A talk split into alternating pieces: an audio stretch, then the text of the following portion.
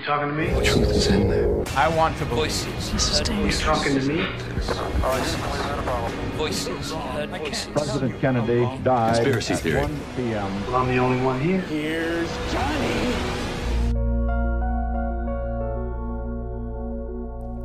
Não é por acaso que os filmes de animação são quase sempre êxitos de bilheteira. Apresentam uma narrativa fantasiosa que estimula a imaginação não só dos miúdos, como também dos graúdos. Ver um bom filme de desenhos animados é, por isso, um dos programas preferidos de muitas famílias. De entre as várias produtoras que têm produzido este tipo de filmes, a Pixar será provavelmente uma das mais conhecidas. Pois bem, existe uma teoria que afirma que todos os filmes da Pixar fazem parte do mesmo enredo e pertencem ao mesmo universo. A teoria foi criada pelo jornalista John Negroni em 2013, só que ao longo dos anos tem vindo a ser atualizada pelos inúmeros fãs dos filmes desta produtora. Segundo Negroni, o universo da Pixar teve início há mais de 66 milhões de anos com o Bom Dinossauro. No filme, os meteoritos não caíram na Terra e, portanto, os dinossauros não se extinguiram, o que permitiu que continuassem a conviver e a partilhar os hábitos dos humanos, deixando antever assim as capacidades futuras dos animais. E isso leva-nos até Brave, que estreou em 2012. Mérida, para! Uma senhora deve manter sempre a elegância. Em breve, acompanhamos a história de uma princesa pouco convencional chamada Mérida, que não se quer casar com o noivo escolhido pelo pai. Depois de fugir de casa, conhece uma bruxa que lhe dá o dom de poder falar com os animais. Aliás, a personagem bruxa é uma figura central em toda a teoria Pixar, como veremos mais à frente. Em breve, ela é capaz de passar por uma porta para aparentemente se teletransportar para outras dimensões. A sua magia consegue fazer com que objetos inanimados e animais se comportem como humanos. Da Escócia medieval, damos um salto até aos anos 50 do século XX. Tá ligado? Tá bom. Pois é, eu atravesso paredes, mas eu não sei. época em que surgem os super-heróis. Os protagonistas são o Senhor Incrível e a Mulher Elástico, que vivem na clandestinidade. O arqui-inimigo desta família é o vilão Syndrome, o detentor de uma tecnologia capaz de produzir objetos com consciência própria. Eu sou Sesame, seu maior rival e... Estamos a falar de inteligência artificial, portanto. A empresa em questão chama-se By and Large Corporation e, por incrível que pareça, vai surgir em diversos filmes da Pixar. Estamos, portanto, numa era em que os objetos comuns ganham vida, como os brinquedos, por exemplo. Tenho a certeza de que já percebeu que o filme que se segue na cronologia é Toys, claro. Estreado em 1995, o filme acompanha as aventuras de Woody e Buzz Lightyear, os dois brinquedos favoritos do jovem Andy. Os defensores da teoria conseguiram detectar o logotipo da By and Large Corporation nas pilhas que alimentam o astronauta Buzz. Apesar de terem vida própria, os brinquedos só se manifestam, no entanto, quando os humanos estão ausentes e já possuem uma hierarquia própria.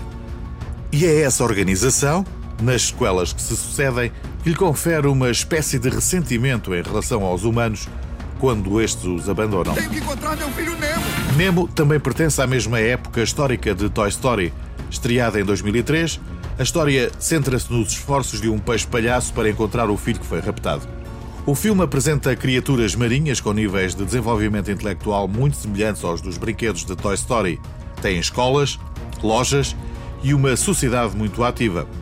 De salientar que os peixes que estão mantidos em cativeiro têm o mesmo tipo de ressentimento pelos humanos que os brinquedos abandonados de Toy Story. Finalmente, e não menos importante, temos o caso do peixe que vai acompanhar Marlin no resgate do filho. Dory não só consegue ler, como entende e fala com outras línguas. Fala, pode. Ela só deve falar baleiês. Chega mais! Ainda bem que ela não tava com fome. Curiosamente, as mesmas faculdades do próximo protagonista, o rato Remy. Estreado em 2007, Ratatouille apresenta o primeiro animal que tem contacto direto com um ser humano. Vamos bolar um esquema. Aí eu faço o que você quiser. A sua energia, aliada à habilidade de cozinhar, transforma-o num autêntico chefe, o que o leva a transformar um restaurante num dos mais procurados de Paris. Uma vez mais, temos como pano de fundo o conflito entre humanos e animais. Até nunca mais! Em 2009 surge Up. O filme mostra a influência da poluição na nossa vida, o que leva os animais a revoltarem-se contra os humanos. A história desenvolve-se em torno de Carl, um idoso que é obrigado a abandonar a sua casa para dar lugar a modernas construções. Uma vez mais, o logotipo da By and Large está presente numa das máquinas que se prepara para iniciar as demolições. O filme também apresenta um cão que é capaz de falar através de uma coleira. E é essa faculdade que leva Carla a perceber que os animais em geral têm um pensamento amargo em relação aos seres humanos. Esse cachorro disse e aí? Disse sim. Ah! Meu nome é Doug. Acabei de te conhecer, mas já te adoro. Inside Out, de 2015, volta ao tema das emoções e ao poder da memória numa clara tentativa de fazer uma ponte com os primeiros filmes, O Bom Dinossauro e Brave.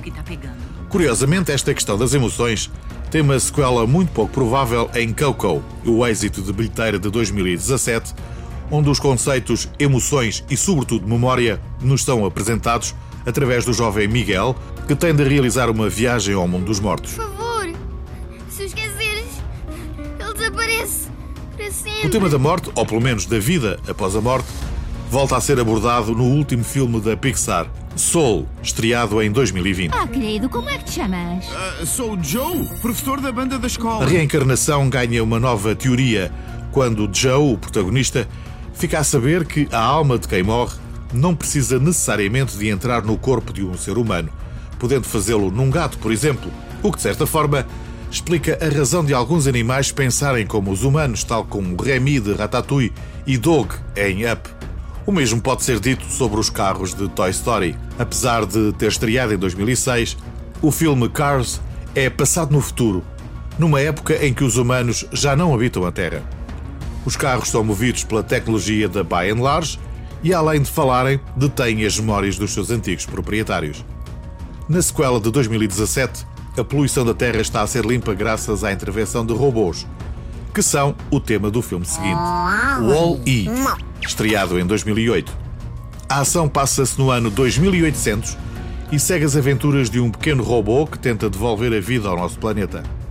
A By and Large abandona definitivamente a Terra e Wally consegue plantar uma árvore que representa o regresso da vida à Terra. Será, aliás, essa árvore que irá centralizar toda a ação do filme seguinte, Vida de Inseto, de 1998. A ação decorre no ano 2900, numa época em que os animais estão mais fortes e mais inteligentes do que nunca. A teoria da Pixar termina com Monstros e Companhia. É passado no ano 5000, numa altura em que o nosso planeta já é habitado de novo por humanos. No filme, os monstros saem de dentro dos armários para assustar as crianças e assim alimentarem-se dos seus medos.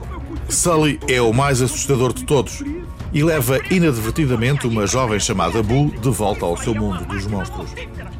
E é aqui que se dá a grande reviravolta na teoria Pixar, porque Boo é, na verdade, a bruxa de Brave. Lembram-se das portas que ela atravessava em Brave? Pois, se puder, procure por este filme e repare que numa das portas da bruxa está o desenho de Sully gravado. Onde é que tudo isto vai dar e quais as verdadeiras razões da Pixar? Ninguém sabe. Mas uma coisa é certa: há gente com muita imaginação.